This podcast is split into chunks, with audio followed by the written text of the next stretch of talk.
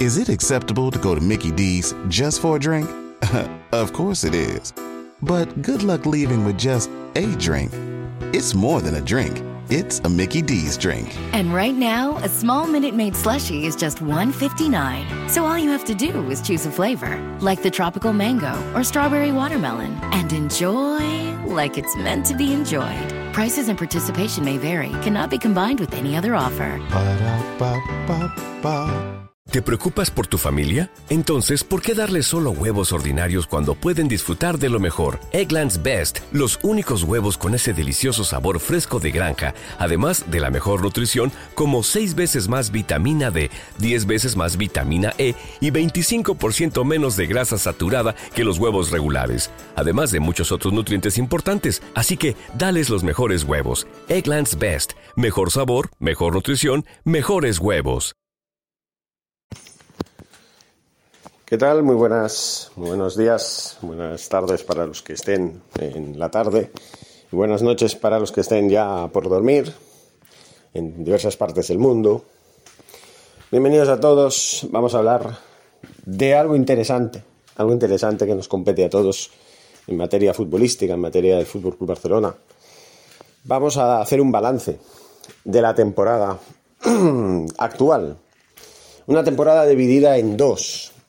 Eh, una temporada que empezaba mal en el mejor sentido de la palabra, o sea, o peor, da igual. Empezaba no- en, en agosto con partidos de pretemporada que bueno, pues sí, probaba jugadoras, jugadores y todo esto. No jugadoras, jugadores. Empezamos bien el vídeo, ¿verdad? Bueno, eh, y luego, pues también a partir de la jornada 13, ¿no? A partir de noviembre. Con todos sus ademanes y sus, sus desmanes, los de señor Kuman, que empezaba una temporada perdiendo partidos trascendentales, como en el Camp Nou contra el Bayern de Múnich, en eh, Lisboa contra el Benfica, 3-0 en ambos eh, partidos. Claro, 0-3 en el Camp Nou y 3-0 en el Estadio da Luz. Entre otras cosas. Un Benfica que precisamente esta temporada no ha ganado la Liga Portuguesa. La ha vuelto a ganar el Oporto.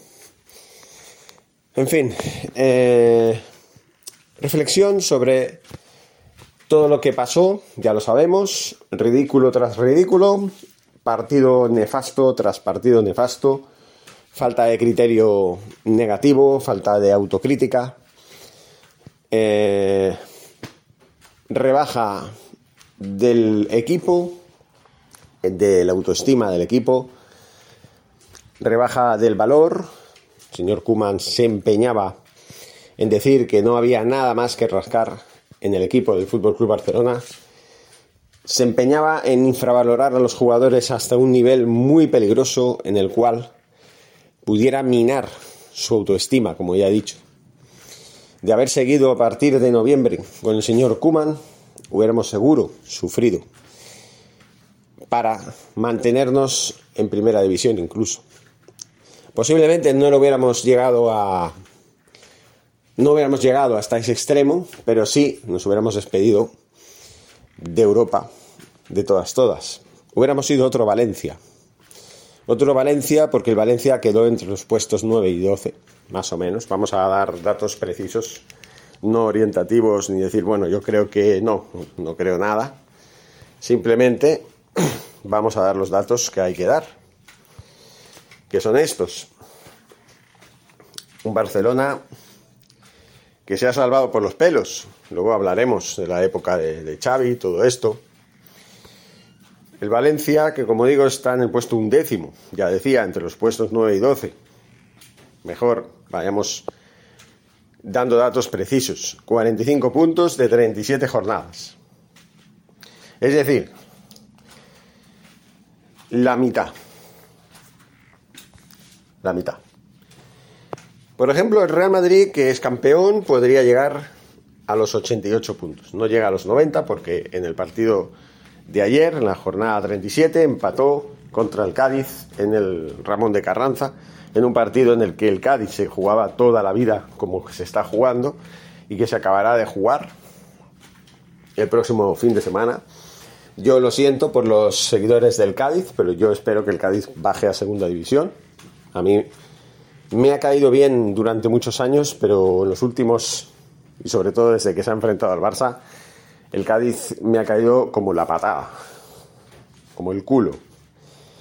Y como tal, por el trato recibido, no a nivel de persona, sino en el campo, por jugadores así como ya saben ustedes, ¿no? Sobrino creo que es uno de ellos. Eh, en fin, jugadores destacados. Estoy un poco espeso, tengo que acudir a los datos más precisos. Jugadores como, eh, sobre todo los delanteros, también los, los centrocampistas, por supuesto. Pero eh, Choco Lozano, por ejemplo, Álvaro Negredo, Sobrino, ¿ven? Eh, Rubén Sobrino, todos estos jugadores que sí, que lo que hacen es jugar al fútbol y pretenden hacerlo mejor para su equipo. Pero bueno, en los partidos en los que eh, nos hemos enfrentado ya se ha visto claramente, no hemos podido contra el Cádiz en ninguno de los dos encuentros, igual que contra el Rayo Vallecano. Eh, haremos balance después de la época de, de Xavi, a la que voy a poner una buena nota, pero voy a poner un handicap. Voy a poner una crítica y lo lamento por aquellos que sí, que apuestan 100% por Xavi, pero yo no apuesto 100% por Xavi. Yo no. Yo he visto que sí, hay que reconocer su mérito, pero creo que le está demostrando que le cuesta. Le cuesta eh, llegar al nivel que necesitamos que llegue. Ya sabemos que es, es cuestión de tiempo. Se necesitan incluso años. En uno o dos años, como otros proyectos que han tenido lugar, mm, para que el Barça vuelva a ser el, equipo temible que fue. Pero también hay que decir algo. Pep Guardiola no necesitó mucho tiempo para decir este equipo va a arrasar. Pep Guardiola, que estuvo en el Barça B en la temporada 2007-2008, Empezó como eh, entrenador del primer equipo en la 2008-2009. En esa temporada consiguió el sextete. Y fue su primer año. Xavi Hernández ha tenido otras bazas muy importantes, muy adversas. Encontró un equipo destruido, un equipo que estaba en el noveno lugar en la temporada, en la jornada 12. Gracias a nuestro amigo e inestimable amigo Ronald Koeman que sin más se lleva al Barça a segunda división. Ya lo dijeron en su momento, en la década del 2000, en el Valencia, cuando tuvieron la desgracia de tener a Ronald Koeman como entrenador, pensando que a lo mejor Ronald Koeman, como había sido un buen segundo entrenador al lado de Louis Van pues que había aprendido lo que Louis Van aplicaba para eh, sus equipos en los que haya estado, en la época del Barça, por ejemplo. No olvidemos que el segundo entrenador en la época de Luangal era Ronald Kuma. Pero claro, una cosa es ser segundo entrenador y otra es ser el primero. segundo entrenador tiene que regirse bajo las directrices del primer entrenador. Eso hay que tenerlo claro. Bueno, como ya sabemos, la herencia nefasta que nos dejó eh, José María Bartomeu y su hijo predilecto Ronald Koeman el mito, la leyenda, el ángel rubio, el héroe de Wembley. Hay que dejarlo muy claro y tenerlo muy claro. Xavi Hernández, como ya he dicho, vino en una situación muy delicada, muy delicada. Estábamos novenos. Estábamos a 11 puntos del líder de aquel entonces, que no era el Real Madrid, era la Real Sociedad. Y contradiciendo algunas palabras que recientemente eh, estipuló el señor Ronald Koeman, diciendo que cuando él estaba, el Madrid estaba a 8 puntos y que actualmente, cuando él lo dijo, cuando dijo todo lo que dijo, teníamos al Madrid a 15. Bueno, ahora lo tenemos a 12 puntos y creo que van a ser así, o va a ser 12 o va a ser 9 si el Madrid pierde y el Barça gana o algo así. Como mucho podría llegar otra vez a ser a 15. Si el Barça pierde el, Barça y el Madrid gana, pues otra vez a 15. Pero eso es irrelevante, porque sí, aunque nuestro máximo rival es el Real Madrid, no hay que olvidar una cosa. En la, jornada 12, el Madrid no era el primero. El Madrid estaba a 8 puntos, pero estaba en tercera, en tercera posición, si mal no recuerdo. Y eso, señores, significaba que en aquella jornada el rival por la liga no era el Madrid, era la Real Sociedad que era la primera y que estaba más lejos. Así que lo lícito hubiera sido hablar del liderato, la distancia del Barça al liderato, que es eh, lo que ha ocupado el Real Madrid desde hace ya prácticamente media temporada, un poco más. Eso no es lo que él hizo, no fue todo lo justo que debería haber sido en sus declaraciones. Aparte de que vamos a esperar a ver qué hace el Barça después del Barça Villarreal del próximo domingo, la última jornada, porque el Villarreal sí se juega la vida para jugar o bien Europa Conference League ya se queda sin Europa League, o bien se queda sin competir en Europa, va a luchar con el Athletic de Bilbao por ese hito. Como ya vemos en la clasificación,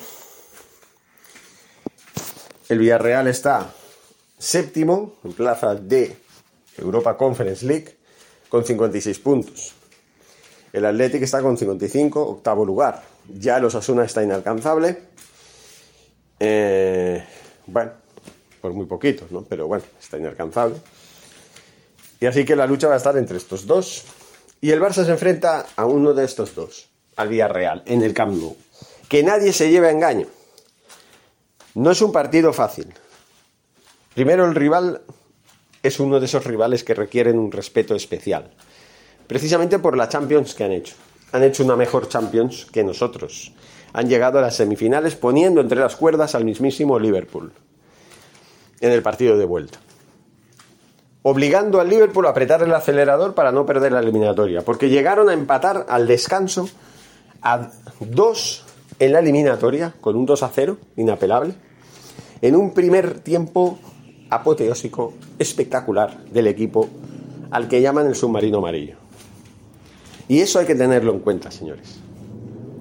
Con lo cual hay que respetar a este rival, con un entrenador, una Emery, que desde la época de la Almería ha hecho las cosas muy bien, hay que decirlo, hasta incluso Jürgen Klopp llegó a hablar maravillas de este entrenador, si lo, si lo dice. Un entrenador como él, habrá que creer, habrá que tener en cuenta esa opinión, porque no estamos hablando de un entrenador cualquiera, estamos hablando de un entrenador que sabe lo que dice y sabe lo que piensa y que tiene sus conocimientos y que es un entrenador que le está haciendo que está haciendo que el Liverpool se convierta en un equipo legendario. En un club legendario, que ya lo ves. Con sus seis copas de Europa, que pueden ser siete, ojalá sean siete, a partir del día 28. Ojalá le gane la final al Madrid, aunque tiene las bajas de Salah, entre otros. También tiene las de se me va la. Se me va la pinza, señores. Otro jugador importante.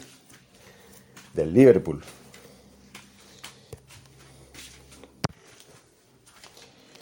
Matthews Van Dijk. Este es el otro. Dos piezas importantísimas del equipo. Lo que no significa que que ya el Madrid pues diga, va, ya está la final ganada, porque claro, sus dos jugadores más importantes no estarán, ¿no? Porque tiene otros jugadores como Mané, entre otros también. ¿Vale? Tiene jugadores de talla mundial. Jugadores que hay que tener en cuenta. Jugadores que te van a poner las cosas muy difíciles y que hay que respetarlos. Aunque el Madrid no respeta. Aunque digan que sí, no, no respeta, señores. El Liverpool tiene jugadores sobre todo en la delantera, tan importantes como James, como, Conor Bradley, si lo digo bien, como Ilaya Dixon Bonner, Fabiño, Melkamu Frauendorf, Jordan Henderson, Curtis Jones, Kavi Keita, Isaac Mabaya, James Milner, Tyler Morton, Alex C. Oxlade, o bueno, o Alex Oxlade C, Thiago Alcántara y Max Waltham. Esos son centrocampistas. Pero luego tenemos a Diogo Jota, Luis Díaz, la estrella, un gran fichaje, el colombiano que han fichado a partir de enero, que les ha salido maravilloso. O sea, tienen revulsivos. Tienen Hervey Elliott, Roberto Firmino, Kaide Gordon, Sadio Mané, Takumi Minamino, Divo Corrigi y Mohamed Salah, que no va a estar. Porque está lesionado, o a lo mejor sí está, no sé, son 15 días que quedan para la final de París, el final de la Champions. Pero volviendo al tema del Barça, ¿no? Volviendo al tema del Barça y la temporada en sí, podemos que decir que por números, pues hombre, después del Real Madrid hemos demostrado ser los mejores. Hemos sufrido mucho en una etapa de transición. Mucha gente nos ha dicho, se ha burlado de nosotros, que el Barça ha sido un equipo mediocre. Bueno, un equipo mediocre no te mete 0-4 goles en el Bernabéu. Un equipo mediocre no te gana 4-2 al Atlético de Madrid en el Camp Nou, 1-4 en Mestalla, 4-0 contra el Atlético de Bilbao en el Camp Nou, 4-2 al Nápoles en una de las eliminatorias anteriores a las, ya saben ustedes, ¿no? Antes de caer en picado nuevamente después del parón de selecciones, flaco favor nos hicieron los señores de la FIFA con ese virus FIFA que nos afectó de todas todas. En fin, un equipo mediocre no consigue estos resultados, 16 partidos sin perder desde enero hasta hasta la fecha. Hemos llegado al segundo lugar, nos hemos consolidado una jornada antes de la de ayer para jugar la Champions sí o sí, caer como mucho hasta el cuarto lugar y en el día de ayer, pues consolidarnos en el segundo lugar. Ya no va a haber ningún tipo de problema. Aunque el próximo partido lo juguemos y lo, y lo perdamos, ¿no? es lo más seguro, ¿no? Yo espero que ganemos, pero con el nivel de juego ofrecido en las últimas jornadas y en los últimos partidos que nos ha costado la posibilidad de luchar más por la liga, o al menos luchar por ella hasta, hasta que no podamos más, pero al menos los puntos que hemos perdido miserablemente, no haberlos perdido. Porque claro, si hubiéramos ganado estos dos puntos de ayer contra el Getafe, que perdimos porque fue un empate, y los seis que perdimos en el Camp Nou contra el Rayo Vallecano, partido pendiente, y el Cádiz, estamos hablando de ocho puntos. Ocho puntos que de tenerlos tendríamos 81 y posiblemente el Madrid hubiera sido campeón por un punto en esta jornada. Hubiéramos luchado por la liga hasta esta jornada. Claro, si hubiéramos ganado más partidos que hemos perdido contra el Rayo Vallecano en Vallecas, contra, yo qué sé, el Atlético de Madrid en el Wanda Metropolitano, 2 a 0, partidos trascendentales, Partidos contra equipos que dices, bueno, ¿cómo es posible que perdamos, no? Partidos salen aquí, es que no hay más, no hay vuelta de hoja. No hay vuelta de hoja, señores. En esta buena racha, bueno, pues vamos, nos vamos remontando.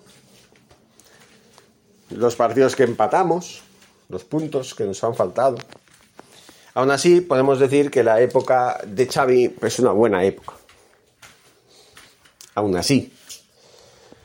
Y hemos demostrado que podemos jugar bien. Pero hay una cuenta pendiente en este equipo.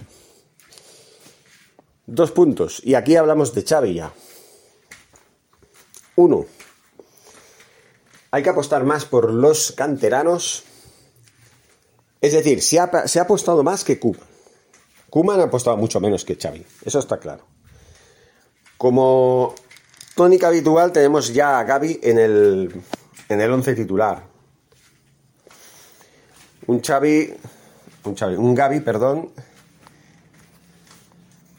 que jugaba su partido. Un Ronald Araujo hasta su lesión. No jugó ayer por, por precaución. Que bueno, pues también está ahí, ¿no? Pero eh, un equipo que más o menos ha ido configurando, ¿no? La tónica ha sido siempre poner a Jordi Alba en, por la izquierda en la defensa, lateral izquierdo, en lugar de contar más con un Alejandro Valde, que ayer sí estuvo bien, es uno de los pocos que a mí me gustaron de verdad, uno de los canteranos que no ha gozado por desgracia de una mayor confianza, de un Ricky Puig que podría perfectamente haber compaginado sus intervenciones con el mismísimo eh, Sergio Busquets, que ha alternado buenos partidos con partidos mediocres. Podíamos haber equilibrado un poquito más esa faceta, podríamos haber hecho que Busquets hubiera jugado menos y Ricky Puig hubiera curtido más disputando más partidos.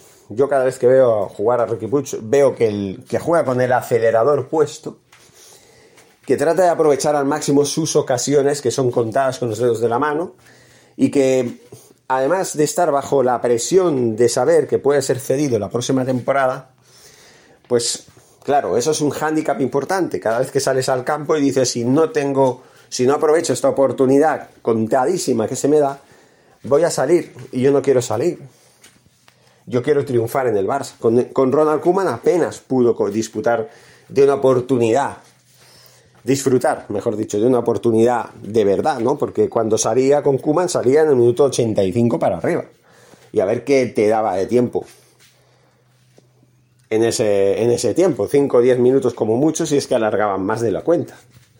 Eso y nada es lo mismo. O sea, ir convocado para jugar 10 minutos de vez en cuando, pues es ir para nada. Yo pensé que con Xavi, que además para Ricky Puig siempre ha sido Xavi uno de los ídolos de su, de su vida, pues tendría más oportunidades, contaría más con él, pero nada más lejos de la realidad. Otro Kuman 2.0 en este aspecto. Aunque no quiero equipararlo a Kuman, porque la verdad es que Xavi nos ha salvado nos ha salvado de poder estar mucho más abajo, de habernos quedado sin ni siquiera jugar la Conference League, ya no la Champions.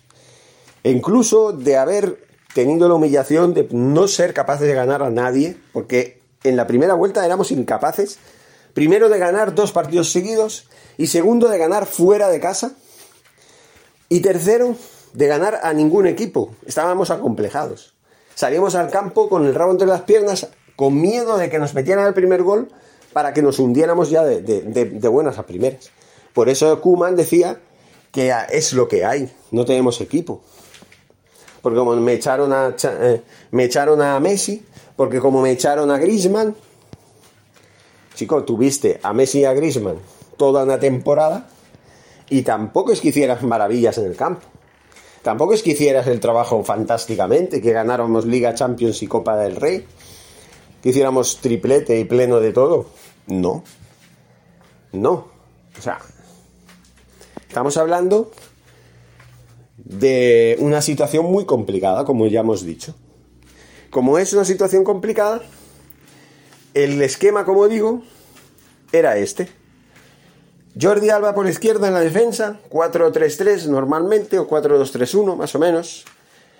Eh, Dani Alves por la, por la derecha y pareja de centrales normalmente era de Ronald Araujo y Piqué cuando Piqué no estaba lesionado. Como se lesionó, Eric García ocupaba su puesto. Últimamente en el partido de ayer jugaron Mingueza y Lenglet.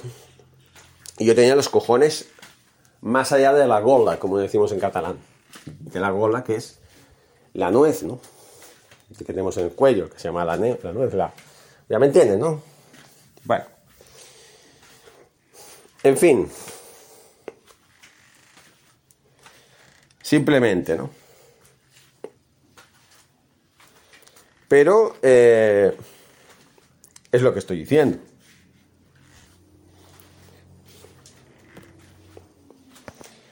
Y como estoy diciendo esto, es así de claro. Vamos a ver otros de los últimos partidos. El partido de ayer, por ejemplo, que tuvo muchas bajas. Frankie de Jong, uno de estos jugadores decepcionantes para mí, que ha jugado caminando, sin ganas, sin chispa, desde hace ya dos meses. ¿eh? No solamente porque ya no se juegue nada el Barça, no. Desde que volvimos del eh, parón de selecciones en marzo, Frankie de Jong desapareció. Pasó de ser uno de esos jugadores letales en su puesto, uno de esos jugadores que hay que tenerlos en cuenta, que juegan de maravilla, a ser un jugador ramplón, que le da igual lo que pase, que si hay una pelota por ahí que vaya a buscarla otro, que mejor no me voy a arriesgar, no voy a ir a luchar esa pelota defendiendo porque ya hay otros defensas que tienen que hacerlo y yo me quiero reservar para que la próxima temporada esté en plenas condiciones para poder disputar el mundial. Mm. Esas incógnitas que nos han dejado personajes como este, ¿no? Eh, que además están en el punto de mira, que este verano podría ser traspasado y que ha causado un revuelo en las redes sociales impropio de ser considerado un revuelo o un debate, ¿no? Para mí, mucha gente se ha ensañado con personas como yo, que opinamos como opinamos, en cual eh, Mr. Seitan, que para mí yo le atribuyo la razón completa cuando él dice, y ha dicho por activa y por pasiva, que para tener un Frankie de Jong ramplón, mejor vendámoslo, porque tenemos jugadores como Pedri, que, está lesionado en la recta final de la temporada, no ha podido jugar. Se ha notado mucho su ausencia, por cierto. Tenemos a Nico, tenemos a Gaby, tenemos al propio Busquets, que no deberíamos tenerlo de titular. Ese es el problema los jugadores que juegan por defecto. Para Xavi, uno de los puntos negros de esta recta final de la temporada, de una temporada que parecía arreglada y solventada con esa racha impresionante de partidos que sobre todo en liga causábamos sensación, nos estábamos empezando a acostumbrar a jugar como tendríamos que haber jugado siempre, ¿no? Contra esos equipos. Los 10 primeros de la liga fueron víctimas propiciatorias de un Barça que estaba recuperado anímica y deportivamente. Y ahí está el kit de la cuestión. En el partido de ayer, la alineación fue esta. Ter Stegen en la portería, Alejandro Valde por la izquierda en la defensa, Dani Alves en la derecha, pareja de centrales Lenglet y Mingueza. Un Lenglet que hizo de las suyas, cometió fallos inexplicables, en uno de ellos a punto estuvo Mayoral, uno de los delanteros del Getafe, de aprovechar su ocasión de acercarse a portería y marcar el gol, todo por una no sé si eso era un rechace a mitad de campo del Barça. No, mejor dicho, mitad de campo del círculo central a la portería del Barça. Campo de. Mm, del Barça, ¿vale? Campo del Barça, ya lo he dicho bien, sí. Donde atacaba el Getafe. Bueno, pues a mitad de campo del Barça hace un rechace con la cabeza insuficiente que es aprovechado parcialmente por el jugador y gracias a que en esa ocasión Mingueza estuvo atento, no trascendió a más. Pero son cosas que el señor Lenglet después hizo una tarjeta amarilla, una falta a destiempo, una, una falta propia de un jugador que no sabe ni lo que hacer. Pero que curioso que ha jugado en la recta final con Xavi, sobre todo en las segundas partes, y en este el único partido que ha jugado como titular, que además ha jugado todo el partido, es curioso. Yo con, el, con los cojones, ya digo, temblando, cada vez que veía a Lenglet tocar un, balón. Yo lo siento, pero a mí Lenglet me ha demostrado que es una basura, basura como jugador, simplemente. Me lo ha demostrado. Y no hay más. Bueno, eh, luego teníamos en la línea medular a Ricky Puig, por fin, jugaba de, de, inicio, y a Gaby por la derecha. Busquets jugaba por el centro. Luego en el descanso Memphis Depay por la izquierda, Ferran Torres por la derecha y Aubameyang por el centro. Si estamos diciendo que Aubameyang y Depay han hecho una gran temporada, cada uno a su momento y a su manera, marcando un total de unos 10 o 11 goles cada uno más o menos, estamos hablando también de Ferran Torres, otro absurdo debate que se levanta cada día en Internet y que hay gente que se molesta porque muchos de nosotros digamos que Ferran Torres ya ha demostrado que no es jugador que tenga nivel Barça. que nadie estamos cuestionando su calidad, que nadie estamos diciendo que sea un mal jugador, ni mucho menos. En sus tiempos del Manchester City y en los tiempos del Valencia no era un mal jugador, pero tampoco se caracterizó por ser un goleador que ustedes digan qué caña de jugador, qué garra tiene. De 10 ocasiones te transforma a 5, que es lo que yo pido mínimamente. La, al menos aprovecha la mitad de tus ocasiones. Pero es que ni eso, él aprovecha un 10% de las ocasiones que tiene. Y en cinco meses que lleva en el Barça, más o menos, el señor Ferran Torres ha marcado cuatro goles. Las estadísticas hablan por sí solas. A mí me sale esto, señores.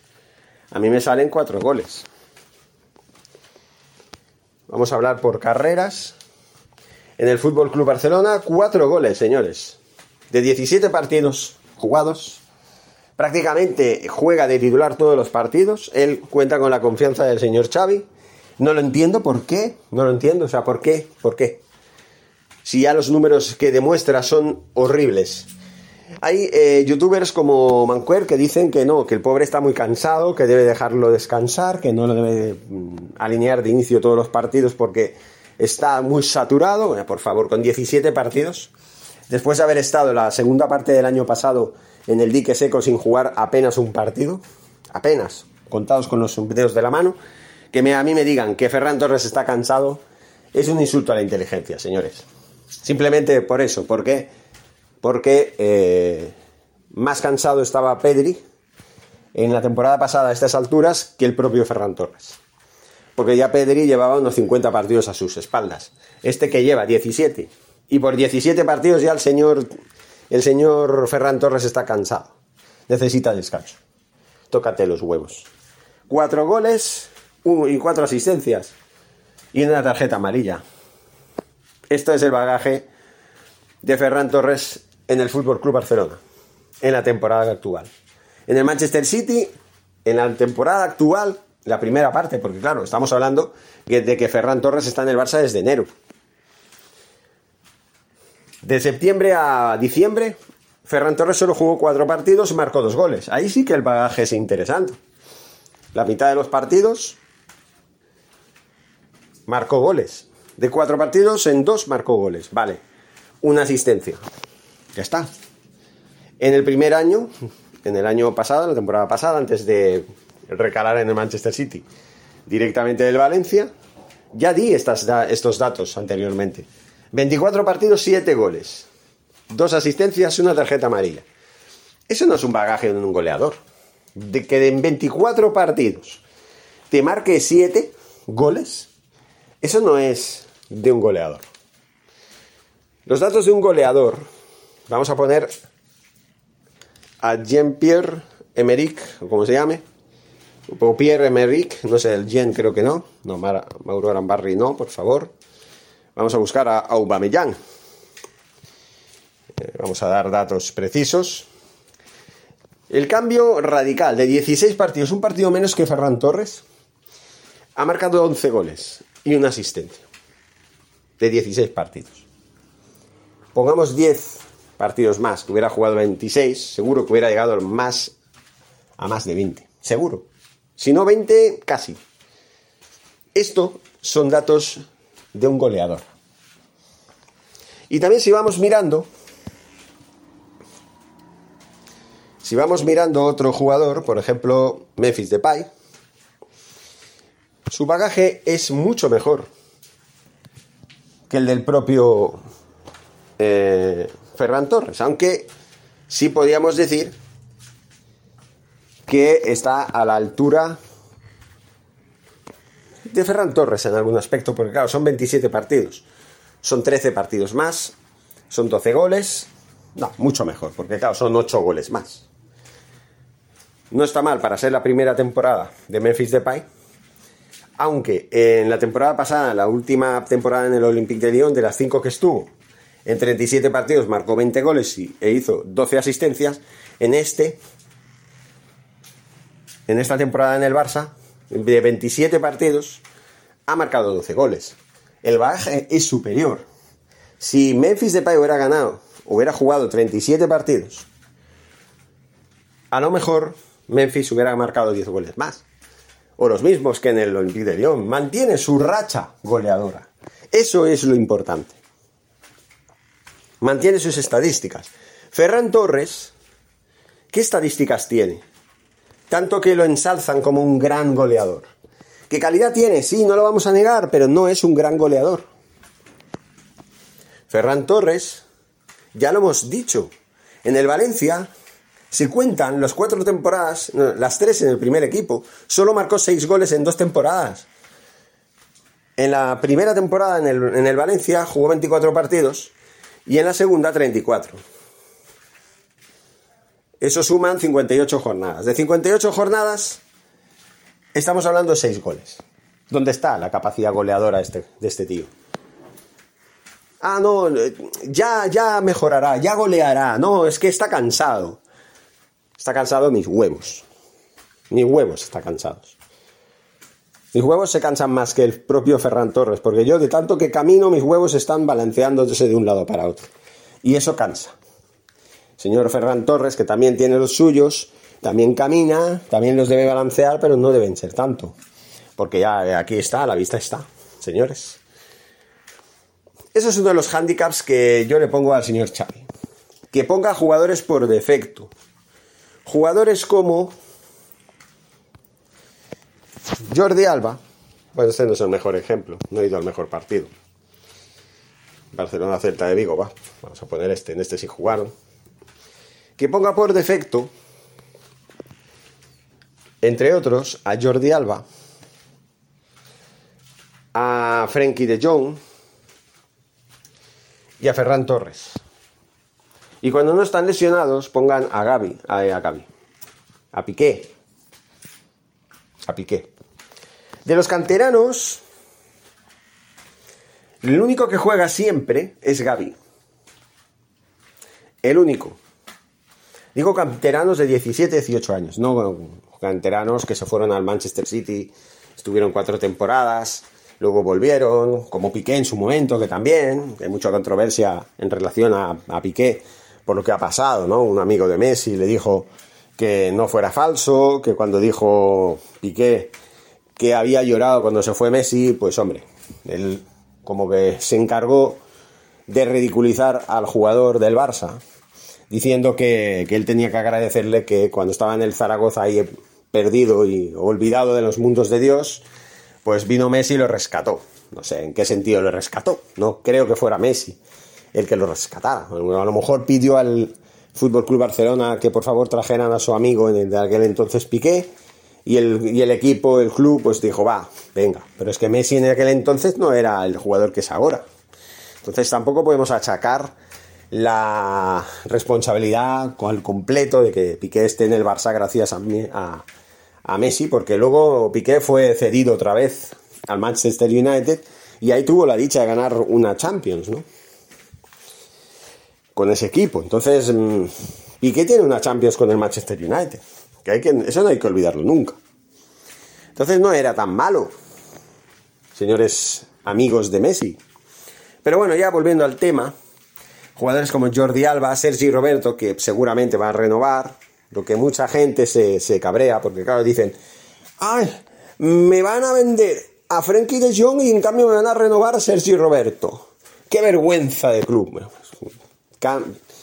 mezclando peras con meninas, señores. O sea, no tiene nada que ver una cosa con la otra, pero bueno, es igual. Estamos hablando, por un lado, de un canterano que gustará o no, pero es un canterano que lleva más de 10 años en el Barça, que de alguna manera sí ha hecho cosas por el Barça. Ha hecho pocas, pero ha hecho.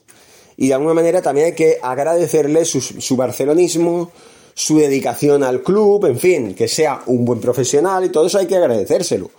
Que yo siempre he dicho, a mí nunca me ha gustado Sergio Roberto, yo siempre he dicho y ha opinado que Sergio Roberto no tiene perfil Barça y aún así ha estado muchos años siendo titular indiscutible para muchos entrenadores. Y eso también, quieras o no, pues es importante, ¿no?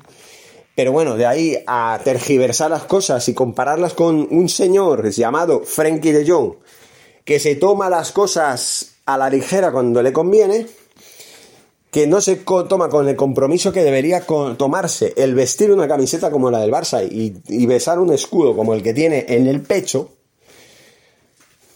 compararlo con él, ¿cuál de los dos es más barcelonista? Que hay que defenderlo. Que hay que defender a Sergi Roberto, porque creo que Sergi Roberto, entre otros, ha mamado la masía y sabe lo que es el Barça. Lo sabe más que muchos de nosotros. Y ojo que no lo estoy defendiendo ni diciendo que debería, que no debería haber eh, sido lo que ha sido, no. Ha sido lo que ha sido, se le agradece, aunque bueno, yo siempre he dicho, no es un jugador que tiene el perfil Barça, pero ha sabido aguantar ahí, ha sabido conquistar el corazón de los entrenadores, demostrando que ha sido un buen alumno, que ha sido un buen jugador, un buen un jugador que ha obedecido, un alumno disciplinado, obediente, en fin, un jugador de estos que da gusto tener en el equipo porque mira, le dices que juega aquí, juega aquí, no te protesta ni nada. ¿Por qué? Porque piensa que los intereses del club son, mm, están por encima de los intereses propios de cada jugador y él, como el que más, entiende eso y aquí estoy para lo que necesites. Si quieres que te barra el campo, te lo barro. No sé si me explico. Entonces no tiene nada que ver una cosa con la otra. Comparar el barcelonismo de Sergi Roberto con el barcelonismo de Frankie de Jong, comparar el compromiso de Sergi Roberto con el compromiso de, de, de de Jong, es insultar un poco también al corazón blaugrana, ¿no? Es insultar a la historia del Barça, ¿no? Porque repito, sin dejar de pensar lo que siempre he pensado, que a mí no me nunca me ha gustado Sergio Roberto como jugador del Barça, no dejo de reconocer su barcelonismo y que sí se ha dedicado al club como barcelonista que es. Lo ha demostrado, claramente. Y eso no se lo pueden negar. Calidad tendrá la que tendrá. Poca, mucha. Para muchos será un jugadorazo, para otros no. Pero barcelonista, mucho más barcelonista que Frenkie de Jong. Y le están ofreciendo un año más, y por la situación económica, porque el señor Bartomeu se ha encargado de hacer todo lo que ha hecho, que ha obligado a esta directiva a tomar decisiones que, son dolorosas, que no se entiende muchas veces.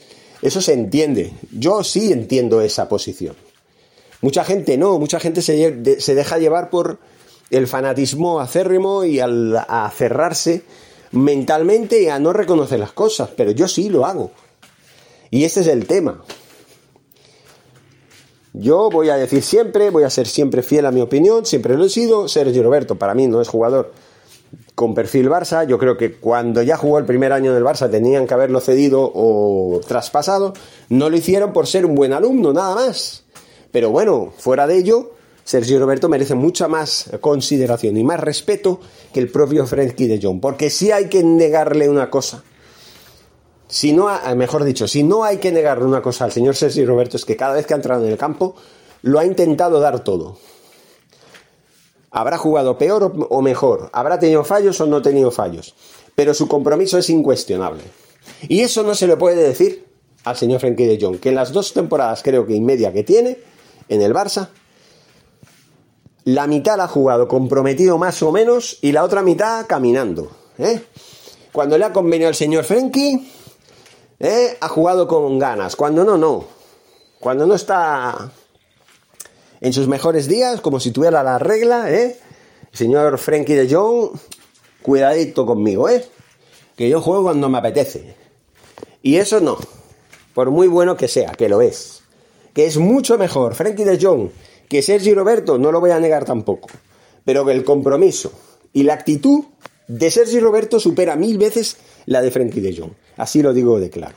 Al que no le, no le interese eh, darme la razón, pues perfecto, que cada uno tenga su propio criterio. El mío es este. Y no se puede decir de otra manera. Entonces aquí hay favoritos. Aquí sigue habiendo club de amigos. Y Xavi Hernández, por desgracia, tiene ese hándicap que yo siempre lo he dicho. Ese era un mi miedo.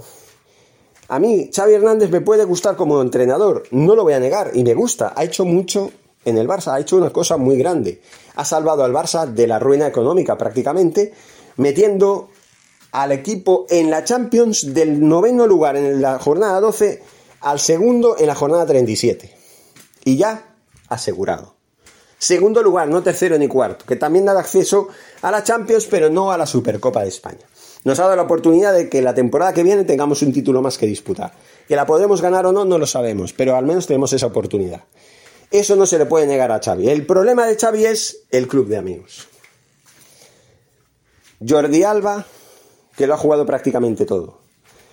Sergio Busquets, del que se dice que no tiene sustituto natural, actualmente puede ser cierto. Explicaré los matices de esa cuestión. También lo juega todo. Gerard Piqué porque se ha lesionado, si no, también lo jugaría todo. También ha sido importante su puesto.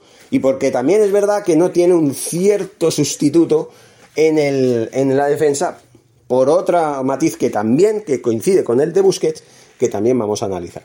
Y el propio Sergio Roberto se ha pasado toda la temporada lesionado. Ya está.